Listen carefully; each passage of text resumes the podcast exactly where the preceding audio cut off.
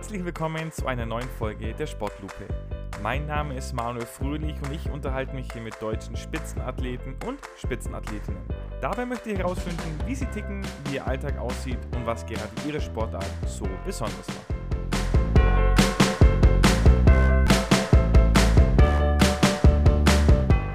Heute ist bei mir in der Sportlupe die Frau zu Gast, die bei Olympia in Tokio die erste Medaille für Team Deutschland geholt hat. Tina Punzel, ich freue mich sehr, dass du dir hier Zeit nimmst für die Sportlupe. Und äh, die altbekannten Zuhörer werden es wissen, es geht bei uns immer los mit dem gleichen und zwar mit der Sportart in drei Worten. Wie würdest du denn deine Sportart herunterbrechen, so, so einfach wie möglich? Genau, also drei Worte wären bei mir Kraft, Eleganz und Mut.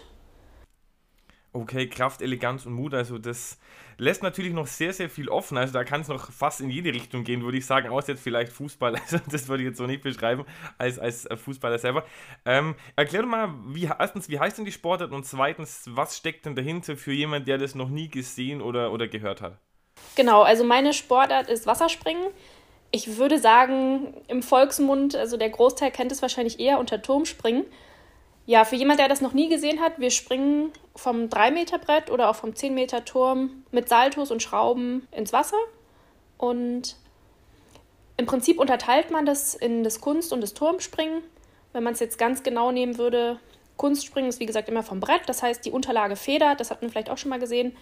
Und das Turmspringen ist dann eben wirklich nur der 10-Meter-Turm, wo man von der starren Absprungplattform ja, einfach ins Wasser springt. Da ist die Besonderheit, dass man eben auch aus dem Handstand zum Beispiel springen kann. Und das ist im Prinzip so der, der größte Unterschied eigentlich. Okay, und was machst du oder macht, macht man da immer beides? Also wie kann ich mir das vorstellen? Ja, man macht schon von Kind auf eigentlich beides. Oftmals kristallisiert sich dann raus, dass man das eine oder das andere besser kann, weil die körperlichen Voraussetzungen für diese unterschiedlichen Absprünge doch ein bisschen unterschiedlich sind.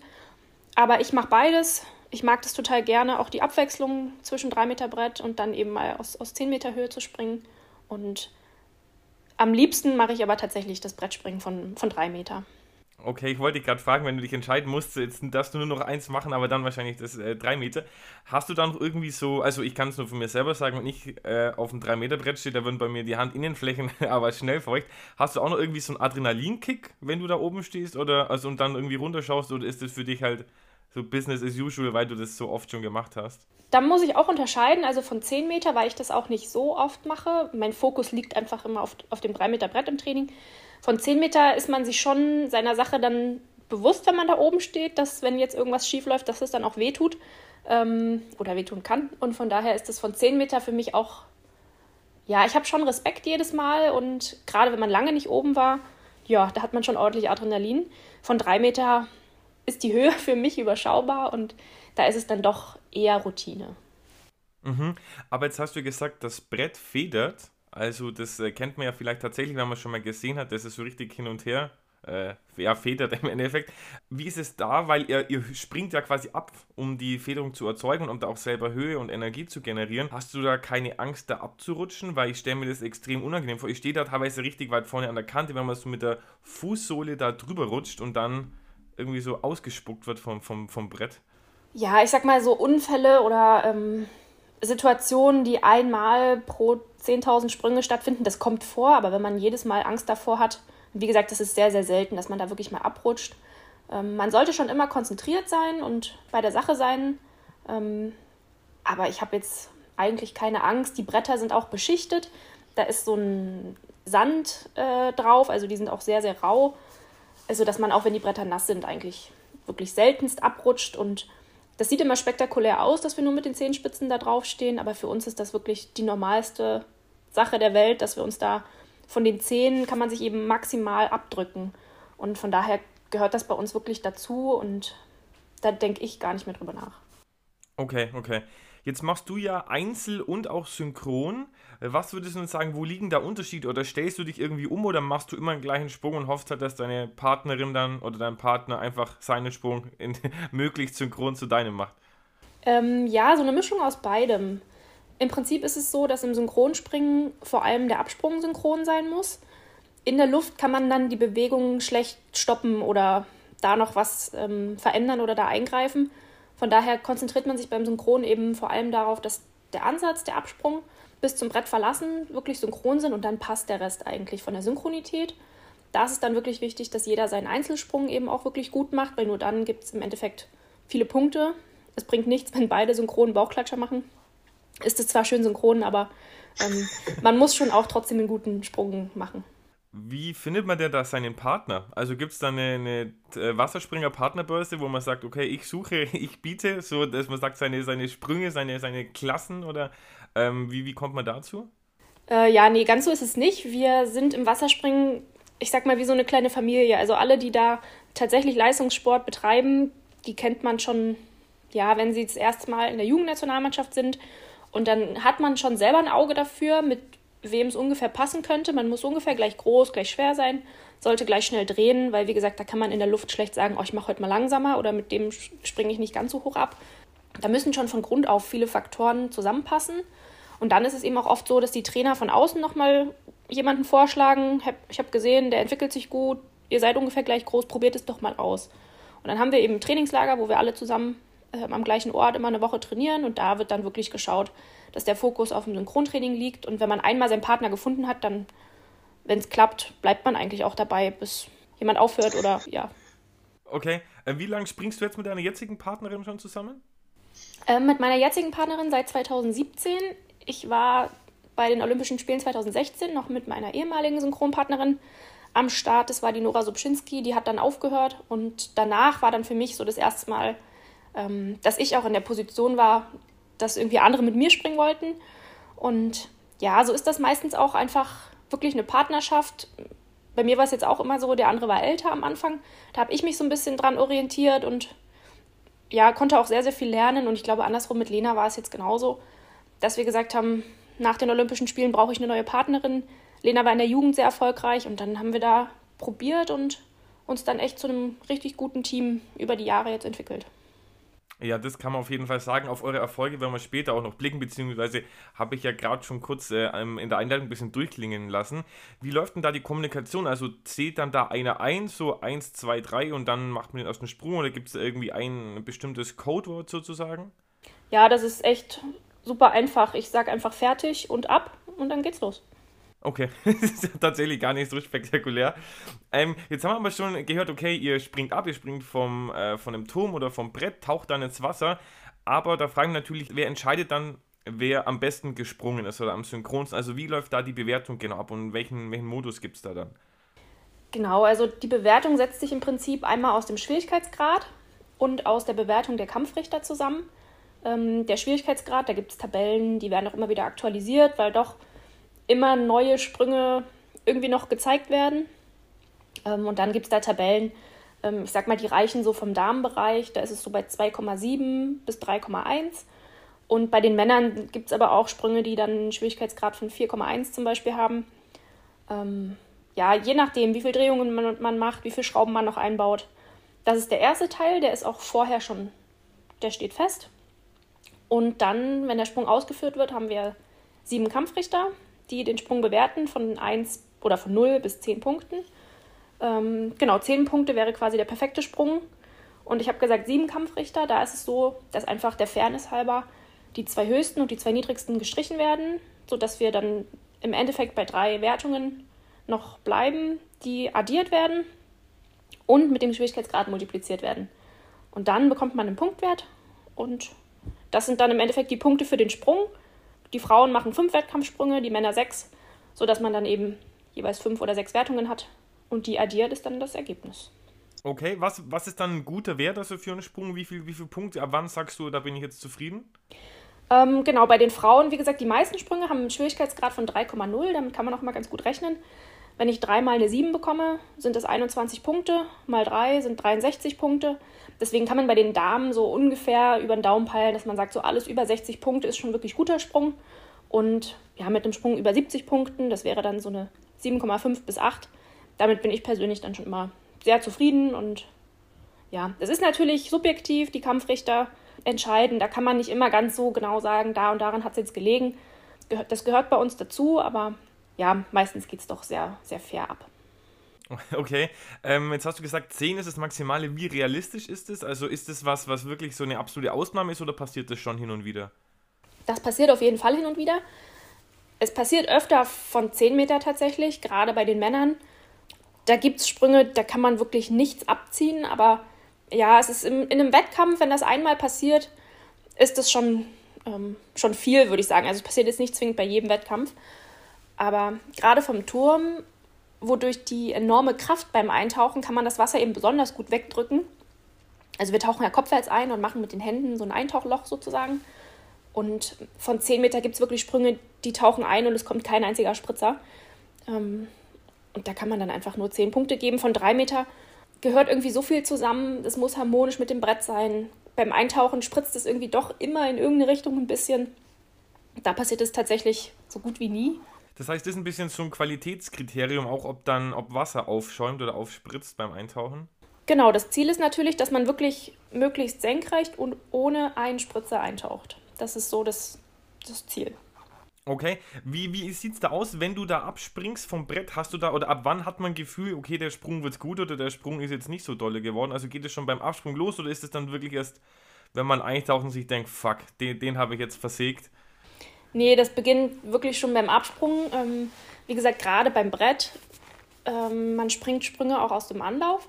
Das heißt, man fängt hinten an, hat dann ähnlich wie, sage ich mal, beim Turnen oder ähm, ja, dass man anläuft, schon auf ein Bein springt, dann springt man nochmal auf beide Beine und da merkt man schon, wenn das Brett quasi hochkommt und man dagegen springt, dass es unharmonisch ist oder dass man den Brettrhythmus eben nicht ganz getroffen hat. Und das setzt sich dann meistens im Sprung eben fort.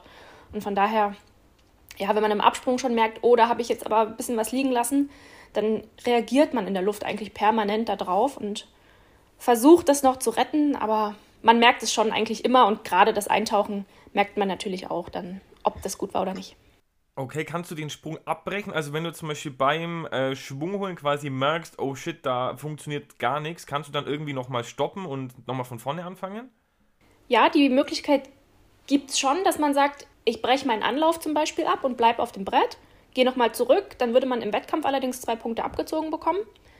Die ganz hohe Schule ist dann wirklich, dass man in der Luft sagt, oh, ich wollte jetzt eigentlich dreieinhalb Drehungen machen. Ich merke aber, der Ansatz war wirklich überhaupt nicht gut und ich mache nur zweieinhalb Drehungen. Ähm, das könnte ich zum Beispiel nicht. Wenn ich einmal abgesprungen bin, mache ich meinen Sprung, egal wie äh, blöd der Ansatz jetzt war und hoffe, dass es noch irgendwie reicht. Aber es gibt schon so wirklich Künstler, muss man da sagen, die dann in der Luft noch entscheiden, oh, ich mache jetzt eine Drehung weniger, weil es fühlt sich gerade nicht so gut an. Das ist schon die sind wirklich, die haben eine überragende Orientierungsfähigkeit, das muss man einfach sagen. Aber wie läuft es dann mit den Punkten? Weil dann ist ja der Schwierigkeitsgrad auch niedriger, der wird dann im Nachhinein angepasst quasi, oder? Äh, genau, um das nochmal zu sagen, also im Wettkampf wären das null Punkte. Bei uns ist es so, wir müssen 24 Stunden vor Wettkampfbeginn unsere Serie abgeben. Da haben wir dann so Sprunglisten, wo wir das eintragen müssen. Und da kann man dann auch wirklich nicht mehr reagieren. Im Wettkampf muss der Sprung, der aufgeschrieben wird, auch gezeigt werden. Ansonsten sind es direkt null Punkte. Okay.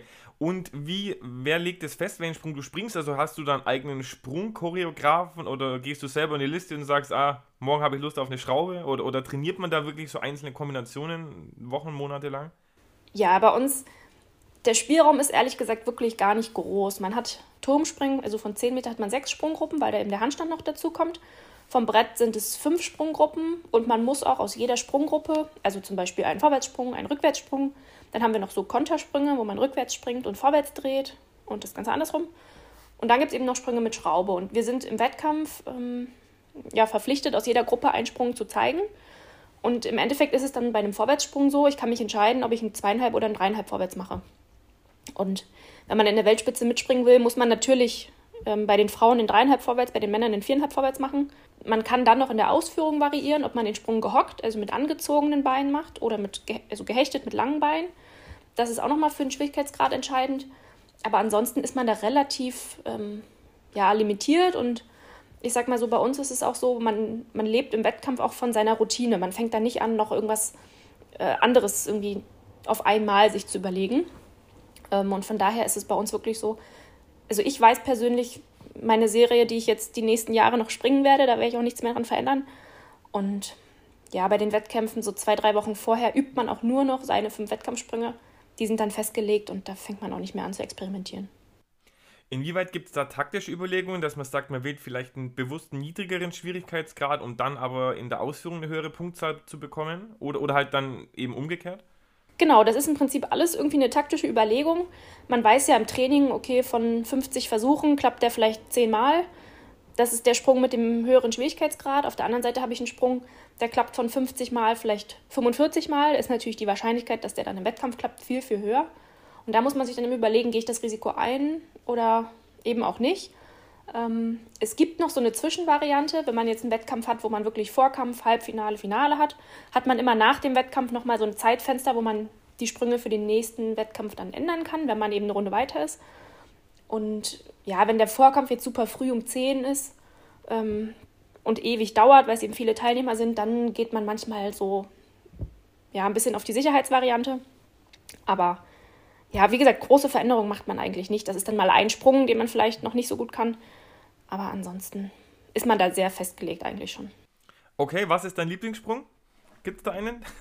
Äh, das variiert meistens so ein bisschen den, den ich gerade immer am besten kann oder der mir am leichtesten fällt. Ähm, aber eigentlich ist es ein zweieinhalb rückwärts gehechtet von drei Meter. Okay, du hast vorhin schon angesprochen, Unterschied zwischen gehockt oder gehechtet. Gehechtet ist dann die höhere Schwierigkeit, oder? Ganz genau, weil die Beine da eben gestreckt bleiben und man dreht sich ja um die eigene Körperachse. Das heißt, man hat auch einen längeren Weg, als wenn man die Beine anzieht, den man bei der Drehung sozusagen vollführen muss. Und da ist die Schwierigkeit oder ja, die Schwierigkeit mit gehechtet dann einfach größer. Mhm. Welche, welche Talente oder welche Fähigkeiten braucht man denn, um ein guter Wasserspringer zu werden? Also gibt es da irgendwas, was du sagst, das ist unabdingbar, irgendwie auch eine gewisse Größe oder was auch immer? Also Größe ist es super, wenn du ganz klein bist eigentlich, weil du dich dann natürlich schneller drehen kannst. Ansonsten, man muss schnellkräftig und spritzig sein. Das kann man natürlich bis zu einem gewissen Grad auch trainieren. Und man muss einfach Spaß daran haben, neue Dinge auszuprobieren. Man muss sich und seine eigenen Grenzen, die man dachte, die gibt es, da muss man mutig sein, die zu überwinden und ja, natürlich auch einfach Spaß haben am Wasser. Ähm, ich glaube, da findet man gerade im Kindesalter relativ schnell raus, ob das was für einen ist oder nicht. Ähm, ja, Disziplin und Ehrgeiz, das braucht man, glaube ich, für jeden Sport. Und dann kann man es weit bringen. okay. Äh, wie groß bist du denn, wenn du sagst, okay, eigentlich je kleiner, desto besser? Ja, ich bin 1,66 ähm, das ist bei den Frauen, glaube ich, in Ordnung. Es gibt auch Sportler, gerade weltweit, die sind über 1,80 bei den Männern. Ähm, das funktioniert schon, aber es macht natürlich trotzdem einiges, es macht es um einiges schwerer, wenn man auch lange Beine hat, ähm, weil die einem im Endeffekt immer wieder im Weg stehen werden. Oh, ich glaube, dann wäre die Sportart nichts für mich. Ich bin über 1,90 groß. Also ich glaube, die werden mir dann äh, massiv im Weg. Was sind denn die, die wichtigsten Events bei euch? Also gibt es bei euch auch, also ich nehme mal das Tennis als Beispiel, so Grand Slam oder Weltmeisterschaften, Europameisterschaften. Wie, wie ist da euer, euer Kalender so äh, aufgebaut? Ähm, genau, der Wettkampfkalender, also ganz klar, alle vier Jahre natürlich die Olympischen Spiele. Ich glaube, das ist für jede Sportart oder für jede olympische Sportart das Highlight. Das steht über allem. Dann haben wir alle zwei Jahre die Weltmeisterschaften. Die werden auch immer mit Schwimmen, Wasserball, Synchronschwimmen zusammen ausgetragen vom Weltschwimmverband. Die haben schon auch einen extrem hohen Stellenwert. Dann haben wir Europameisterschaften, die auch jedes Jahr stattfinden. Und äh, dazwischen im Prinzip gibt es noch Grand Prix. Ähm, die sind eigentlich auf der ganzen Welt verteilt. Es ist aber so, dass man in einer Saison auf keinen Fall alle Grand Prix springen wird. Das sind immer mal so Wettkämpfe, zu dem einen fahren halt vor allem die europäischen Länder, weil es gerade gut reinpasst. Das sind immer so, so Standortbestimmungen, wo aber nie die ganze Weltspitze am Start ist. Und ja, von daher sind die wichtigsten Wettkämpfe tatsächlich Europa- und Weltmeisterschaften. Jetzt sagst du schon Weltspitze, kann man das sagen? Gibt es da gewisse Nationen, die da immer vorne mitspringen oder wechselt es immer? Also es gibt eine Nation, die ist in jeder Disziplin immer ganz vorne dabei und das ist China die sind bei uns einfach das Maß aller Dinge. Es ist, glaube ich, zu vergleichen mit so Artistenschulen oder gerade auch im Turnen. Ähm, die sind einfach super akribisch. Es ist Nationalsport in China. Ähm, da will jedes kleine Kind Wasserspringer werden und die haben natürlich auch eine ganz andere Auswahl, ein ganz anderes Talente-Fördersystem. Ähm, ja, und natürlich auch Aufstiegschancen, die man als kleiner Chinese durch den Sport auf einmal bekommt. Da spielt auch eine ganz andere Motivation eine Rolle. Bei Olympia haben die jetzt von acht möglichen sieben Goldmedaillen gewonnen. Okay. Und dann ärgern die sich immer noch über die Silbermedaille, die sie dann in der einen Disziplin bekommen haben. Also das ist wirklich eine andere, eine andere Liga, muss man so sagen. In der einen oder anderen Disziplin, wie gesagt, gelingt es mal, die zu schlagen. Da hängt es ein bisschen davon ab, ähm, auf welche Disziplin man schaut. Also die Briten haben ein extrem starkes Team, gerade vom Turm. Vom Brett sind die Kanadier sehr stark. In Europa die Russen sind auf jeden Fall ähm, für uns immer eine Konkurrenz. Aber ich glaube, wir müssen uns auch nicht verstecken. Also das ist wirklich, dann hinter China ist es sehr, sehr divers eigentlich. Ich wollte gerade fragen, wo dann Deutschland so rangiert. Also ich glaube, äh, Patrick Hausting ist ja da auch ein Name, den vielleicht einige schon mal gehört haben, der da auch äh, lange Jahre mit, mit vorne mitgesprungen ist. Also würdest du dann sagen, so hinter China kann es eigentlich dann jeder machen? Ja, genau. Also natürlich hat man äh, Favoriten in jeder Disziplin, die sich einfach über die Jahre da einen Namen auch gemacht haben, auch bei den Kampfrichtern. Aber da kann man jetzt nicht klar sagen, in welche Nation das pauschal ist, sondern das sind dann wirklich einzelne Sportler, ähm, die sich da irgendwie über die Jahre wirklich in die Weltspitze gesprungen haben. Okay, jetzt äh, fast schon letzte Frage zum Sport, bevor wir dann zu dir auch kommen wollen. Wie groß ist denn die Weltspitze? Also gibt es da einen Pool von 20 Sportlern, die da immer vorne mit reinspringen können oder sind es mehr oder weniger? Ja, doch, das kann man so sagen. Also wir haben bei den Weltmeisterschaften, ich glaube im letzten Jahr über 50 Teilnehmer pro Disziplin gehabt. Ähm, natürlich gibt es da Nationen, die einfach ähm, daran teilnehmen und Spaß haben, aber die jetzt nicht ähm, ja, von Anfang an da vorne mitmischen können. Und ja, ich sag mal, es kommen bei uns die besten zwölf ins Finale, aber da kann man schon mit so einer Zahl von 20 ungefähr sagen, dass so wirklich 20 Leute auf jeden Fall die Chance haben. Und so ein Wettkampf, der dauert bei uns über drei Stunden, wenn man sich überlegt, dass 50 Sportler immer alle hintereinander springen und das über fünf Runden. Da können halt auch immer mal Favoriten äh, straucheln oder Underdogs sich einfach mit den besseren Nerven dann da weit nach vorne springen. Ähm, das ist eigentlich immer viel möglich und das macht den Sport ja auch so, so cool und so spannend. Okay, sehr gut. Jetzt haben wir auch schon einiges über diese Sportart gehört und diesmal wissen die Zuschauer auch schon ein bisschen, warum du hier sitzt. Normalerweise nehme ich das noch nicht vorweg, aber du hast äh, in Tokio Olympia Bronze geholt und da wollen wir mal kurz reinhören. Ich habe da einen äh, Live-Kommentar vorbereitet. Die erste Medaille für das deutsche Team in Tokio und die Wasserspringer mal wieder haben hier geliefert. Hier sehen wir es nochmal schwarz auf weiß. Lena Henschel, Tina Punzel. Sie dürfen sich die Bronzemedaille umhängen lassen in Kürze. So ein toller Start, oder? Im Tokyo Aquatic Center. Genau, also da war die Euphorie war, war fast schon äh, grenzenlos bei den, bei den Kommentatorinnen. Ähm, die haben das ja im, im ZDF war das, haben die das äh, live kommentiert. Aber du hast natürlich nicht nur die Bronzemedaille geholt, sondern du bist äh, vierfache Europameisterin, wenn ich es richtig gezählt habe, zweimal im Einzel und äh, zweimal eben dann im Team. Hast auch bei Weltmeisterschaften eine Bronzemedaille geholt und ich habe gezählt 15 Medaillen bei Europameisterschaften insgesamt, also dann äh, Bronzene und Silberne kommen auch noch dazu. Die deutschen Meistertitel habe ich jetzt gar nicht nachgezählt. Weißt du es auswendig, wie viele es sind? Nee, weiß ich auch nicht. Also irgendwann hört man da wirklich auf zu zählen, ja. Aber äh, auf jeden Fall, ich glaube, das, das unterstreicht es noch mehr, ähm, dass du da auf jeden Fall absolut dominierend bist in Deutschland. Und um dich jetzt ein bisschen kennenzulernen, spielen wir jetzt unser Sportlupen Schnellfeuer. Das heißt, ich sag dir einen Begriff und du sagst mir, was dir dazu einfällt. Tina, dein Traumurlaub? Mein Traumurlaub ist meistens am Strand auf einer Liege mit ganz vielen Büchern. Okay, ah, das ist spannend. Dein äh, bestes selbstgekochtes Gericht? Ähm, Curry mit Gemüse, angebratenem Halloumi und Reis. Boah, das klingt lecker, da kriege ich gleich Hunger. Es ist ja gerade Mittagszeit. Ähm, ist, spielt Ernährung da allgemein eine große Rolle bei euch oder ist es nicht so entscheidend? Doch, auf jeden Fall. Es spielt echt eine super große Rolle. Ähm, gerade im Leistungssport will man natürlich die letzten Prozente rausholen. Und da geht es um Regeneration, die man durch die Ernährung verbessern kann. Einfach auch, dass man ja, seine Leistung bringen kann, dass man Energie hat. Das ist einfach ja, super wichtig. Und ja, bei uns ist natürlich auch eine ästhetische Sportart. Ähm, es ist jetzt nicht so, dass da jedes Gramm entscheidet, aber es sieht natürlich einfach schön aus, wenn man schlank und trainiert ist. Ähm, von daher spielt das für uns auf jeden Fall immer eine Rolle, ja. Okay, dann deine Lieblingsstadt. Meine Lieblingsstadt ist Dresden. Okay, deine, deine Heimatstadt oder da, wo du auch äh, wohnst gerade, oder? Genau fühle mich hier sehr, sehr wohl. Ja, ich war, ich war tatsächlich letztes Jahr war ich auch im Sommer da, also hat mir auch äh, sehr, sehr gut gefallen. Deine Lieblingsserie oder dein Lieblingsfilm, wenn du einen hast? Äh, da ganz klar Grey's Anatomy. Grey's Anatomy, okay. ähm, cool. Und jetzt, äh, die musst du natürlich dann sehr gut beantworten können, die nächste Frage. Dein Buchtipp für, für die ZuhörerInnen, wenn du so eine Leseratte bist am Strand, was ist denn dein Lieblingsbuch? Mein Lieblingsbuch. Ähm, ich lese super gerne Biografien von anderen Sportlern. Habe jetzt von Simone Biles die Biografie, die lese ich aktuell. Ähm, ja, finde ich einfach immer super spannend, die Geschichten von anderen Sportlern. Genau, für die, die denen der Name nicht sagt, das ist die dominierende Turnerin ähm, der, der letzten Jahre. Hast du dann noch vor, selber mal eine zu schreiben, um dann andere Leute zu inspirieren mit deiner Geschichte? Oh, ich glaube, das ist, also darüber macht man sich, glaube ich, Gedanken, wenn die Karriere irgendwann mal vorbei ist und ob das dann jemand lesen möchte. Äh, Habe ich jetzt noch nicht drüber nachgedacht. Okay, dann dein aktuelles Lieblingslied. Ähm, oh, das ist schwierig. Ich höre, glaube ich, echt bei Spotify immer so vorgegebene Playlisten, ohne dass ich die Lieder benennen kann. Okay, hast du, hast du irgendwie so ein Ritual, dass du vom Wettkampf immer noch ein bestimmtes Lied hörst, um dich nochmal zu, zu pushen oder so als, als Ritual einfach?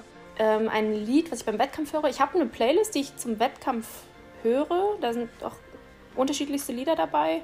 Tim Bensko hat jetzt das Lied zu Olympiajahr hoch, hieß das, glaube ich, geschrieben. Das haben wir auch oft gehört.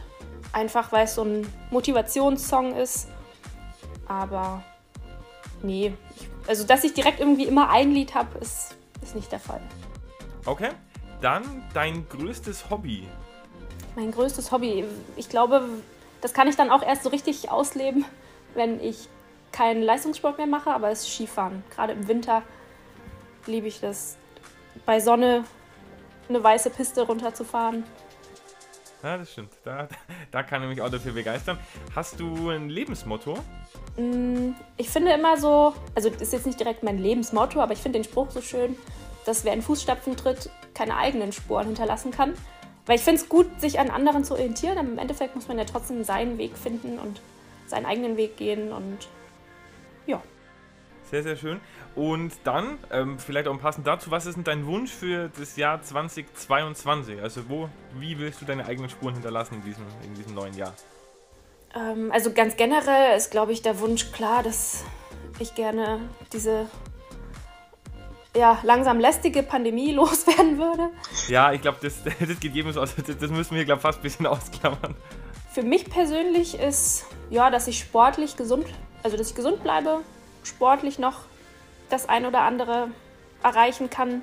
Und ja, vor allem möchte ich den Sport wieder betreiben, weil es mir Spaß macht und nicht, weil ich irgendwelche Trainingspläne oder Rahmenpläne vor Olympia erfüllen muss. Ich glaube, da ist so ein bisschen das Spaßige einfach auch in den Hintergrund geraten, weil diese anderthalb Jahre wirklich super stressig waren und so sehr auf Olympia fixiert. Und ich freue mich jetzt darauf, auch den einen oder anderen Wettkampf mal ein bisschen lockerer anzugehen. Und alles, was jetzt kommt, ist für mich Zugabe. Und da freue ich mich irgendwie auch drauf, mal das Mindset ein bisschen, ja, mit ein bisschen anderem Mindset einfach die Wettkämpfe zu bestreiten. Sportlupen Schnellfeuer.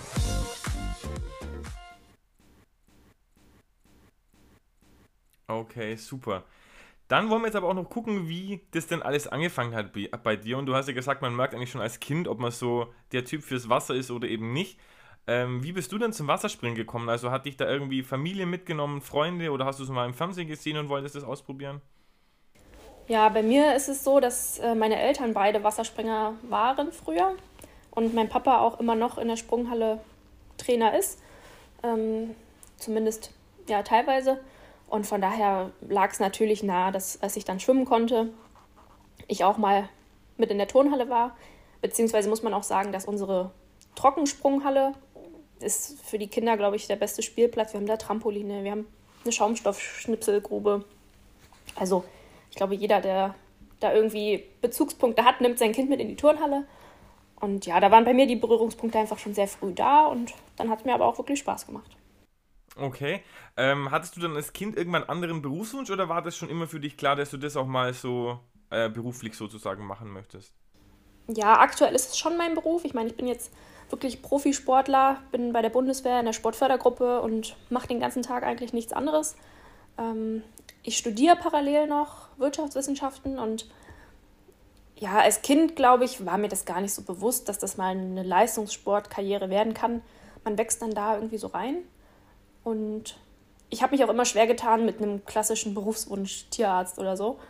Ähm, ja, und von daher, ich denke, dass ich, wenn ich mein Studium dann abgeschlossen habe, auch durch das eine oder andere Praktikum nochmal für mich ein bisschen die Orientierung finden muss und dann auch die Zeit mir dafür nehme, um zu schauen, was nach dem Sport kommt. Aber aktuell ja, bin ich auch ganz zufrieden mit dem Profisportler-Dasein.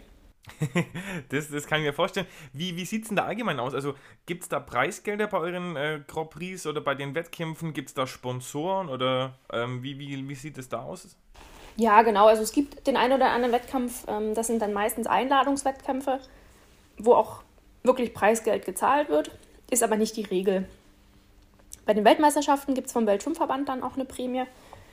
Ähm, aber ich sag mal so, wenn ich nicht bei der Bundeswehr wirklich die Unterstützung bekommen würde, mein Verein und auch die Stadt Dresden, die uns da wirklich unterstützen, ähm, ja, ohne diese Sponsoren würde es nicht funktionieren, dass man davon wirklich leben kann.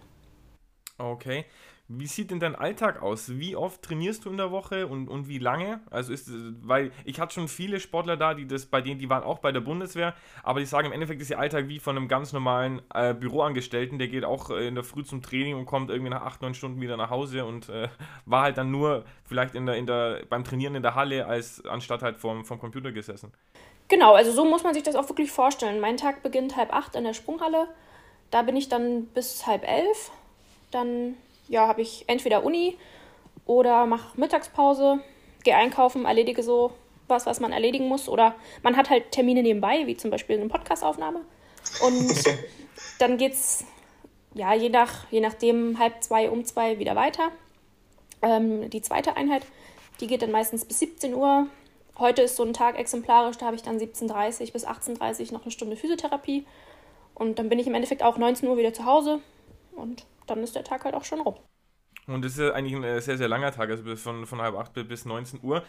Aber im Endeffekt, du trainierst ja auch, um dann bei den Wettkämpfen ähm, die bestmögliche Leistung zu bringen. Hast du da einen Lieblingswettkampf, also wo du sagst, irgendwie, den streichst du immer schon rot im, im Kalender an? Und gibt es da auch Unterschiede von den verschiedenen Türmen oder Brettern? Merkst, merkst du da irgendwas? Ähm, Lieblingswettkampf so direkt. Es macht natürlich immer Spaß, ähm, wenn man, sage ich mal, wie bei einer Europameisterschaft an den Start geht und weiß, okay, die Chinesen sind jetzt vielleicht nicht da. Aber in Europa habe ich schon eine gute Chance, den Wettkampf auch zu gewinnen. Ähm, das gibt mir persönlich irgendwie nochmal die extra Motivation. Ähm, aber ich glaube, jeder Wettkampf, wo man wirklich gut vorbereitet ist und weiß, jetzt kann es wirklich gut werden, macht einfach Spaß. Und dass man das jetzt so pauschal sagen kann, ähm, Natürlich freut man sich besonders auf schöne Orte. Also meine erste Jugendweltmeisterschaft war in Amerika, in Arizona. Da habe ich mich natürlich riesig drauf gefreut. Das erste Mal dann auch ja, nach Amerika fliegen. Ähm, das sind, glaube ich, so besondere Dinge, auf die man sich dann besonders freut, ja. Habt ihr da Zeit, es dann auch anzugucken, auch die, die Orte rund um den, oder ist es dann so hinfliegen, springen und dann gleich wieder ins Flugzeug und zurück? Nee, man hat meistens schon den einen oder anderen freien Nachmittag, wo man dann ja, mal in die Stadt geht oder einfach je nachdem, was ringsrum, äh, was es da so zu sehen gibt. Das versucht man schon. Ja, trotzdem muss man halt immer wieder sagen, die Priorität liegt ganz klar auf dem Wettkampf. Meistens fliegen wir dann auch wirklich nach dem letzten Wettkampftag wieder zurück. Von daher ist es immer so ein bisschen ein Kompromiss. Man kriegt es vorher unter, aber es gibt auch Wettkampfreisen, da nutzt man die freien Nachmittage wirklich einfach zum Regenerieren und läuft dann nicht noch zehn Kilometer durch die Stadt. Ähm, da muss man immer so ein bisschen abwägen, auch je nach Wettkampf. Okay, okay. Und äh, magst du Unterschiede von den verschiedenen Sprunghallen oder von den Brettern? Also ich kann mich da bei Olympia auch äh, Johannes Vetter, der Sperrwerfer, der hat sich ja da sehr beschwert über, über den Belag. Gibt es da bei euch auch so Unterschiede? Ja, das gibt es auf jeden Fall. Also vor allem bei den Brettern. Die sehen zwar gleich aus und die federn auch alle, aber man merkt schon, das eine Brett ist ein bisschen härter, das andere ein bisschen weicher. Da gibt es Unterschiede, aber gerade bei den großen Wettkämpfen werden immer drei Bretter pro ja, Absprungmöglichkeit sozusagen aufgebaut, auch weil es natürlich super viele Teilnehmer sind und das ewig dauern würde, wenn sie sich alle auf einem Brett anstellen. Von daher gibt es da drei Bretter und eins ist eigentlich, bei den großen Wettkämpfen findet man immer sein Lieblingsbrett irgendwie. Die hat, das ist die höchste Qualität, die es aktuell gibt. Also dann haben wir jetzt schon angesprochen, du hast zwei Europameisterschaftstitel geholt, also im Einzel, äh, natürlich insgesamt vier. Dein erster war da 2013 in Rostock, da warst du, glaube ich, 18 Jahre alt, wenn ich es wenn richtig gesehen habe. Und der zweite war jetzt 2020. Ähm, also 2013 da war ich 17 in Rostock und jetzt 2020 waren wir in Budapest. Wo war, waren denn für dich die Unterschiede? Also beim einen warst du ja noch, also du bist dann natürlich immer noch jung, aber da warst du dann noch ein, ein Küken sozusagen und jetzt ähm, 2020 war es ja dann gar nicht, also war es nicht überraschend im Endeffekt, dass du ihn gewonnen hast. Ähm, was war für dich da vielleicht spezieller oder besonderer? das ist eine coole Frage, weil das meine Karriere, sag ich mal, recht gut irgendwie beschreibt. 2013, ähm, das war meine erste Europameisterschaft. Ich bin da hingefahren, ja, und sollte einfach mal gucken, wie es so, es so ist und konnte da wirklich, ja, noch als 17-Jährige ohne Druck einfach mal springen. Und dann natürlich noch vor heimischer Kulisse. Es hat bei mir alles gepasst. Ich habe die beste europäische Wasserspringerin damals, Tanja Cagnotto, geschlagen. Das war unglaublich, was da passiert ist. Und ja, in den folgenden Jahren war es dann immer so, die Augen waren irgendwie mehr auf mich gerichtet. Es gilt dann ja auch, das zu bestätigen und zu beweisen, dass man wirklich so gut ist, dass es nicht ein Zufall war an dem Tag sozusagen. Und damit habe ich mich eben lange dann doch schwer getan, dass ich immer mal Dritte geworden bin, mal Zweite. Aber so den, gerade im Kopf so cool zu sein und zu sagen, hey, ich rufe mein Bestes ab und dann kann mich keiner schlagen. So diese Mentalität hatte ich tatsächlich erst 2020 wieder das hat einfach eine Weile gedauert und das ist ja auch eine Entwicklung, die man da irgendwie mitmacht als Sportler. Und mich hat es umso mehr gefreut, dass ich dieses Jahr oder letztes Jahr jetzt im Prinzip 2020 endlich mal wieder zeigen konnte, dass das 2013 kein Zufall war. Und ja, war für mich auch ein ganz besonderer, ja, ein ganz besonderer Wettkampf und ein ganz besonders schöner Titel. Okay, wo hängen da die Medaillen? Hast du die irgendwo in die, in die Wohnung gehängt und laufst jeden Tag dran vorbei und denkst dir, ach, bin ich super? Oder liegen die irgendwo in, in der Schublade, damit sie nicht einstauben? Ja, ich habe einen Schuhkarton, wo die alle drin sind. Ähm, irgendwie, ja, zu Hause ist jetzt nicht der Ort, wo ich mich ständig mit Wasserspringen so irgendwie konfrontiert werden möchte. Ich weiß, wo die liegen und wenn ich mal einen schlechten Tag habe, dann kann ich mir die auch angucken, aber ähm, in der Wohnung aufhängen, glaube ich, werde ich sie nicht. Okay, Jetzt ist ja, äh, die nächsten Olympischen Spiele sind ja schon in, in, drei Jahren oder jetzt sind es ja noch zweieinhalb sozusagen. Die sind ja schon 2024 in Paris. Ich habe gelesen, direkt nach Olympia, da hast du auch, äh, warst du auch in einem Podcast, glaube ich, zu Gast, da hast du gesagt, ja, drei Jahre können sehr lang, aber können auch sehr kurz sein.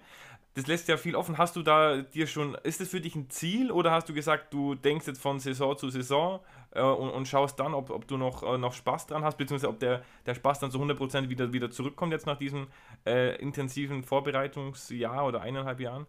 Genau, also ich schließe aktuell nichts aus. Ich merke auch jetzt, ich habe nach Olympia wirklich mir eine lange Pause gegönnt und mal ein bisschen Abstand auch gehabt, ähm, um einfach, wie gesagt, wieder den Spaß zu finden und zu schauen, warum mache ich das eigentlich so gerne, was vermisse ich vielleicht, wenn ich es nicht habe.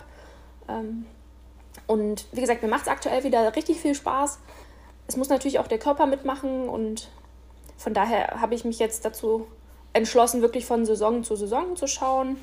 Und ja, wenn das noch bis 2024 geht, warum nicht? Aber ähm, ich lege mich da jetzt aktuell auch nicht fest. Mhm, okay, okay.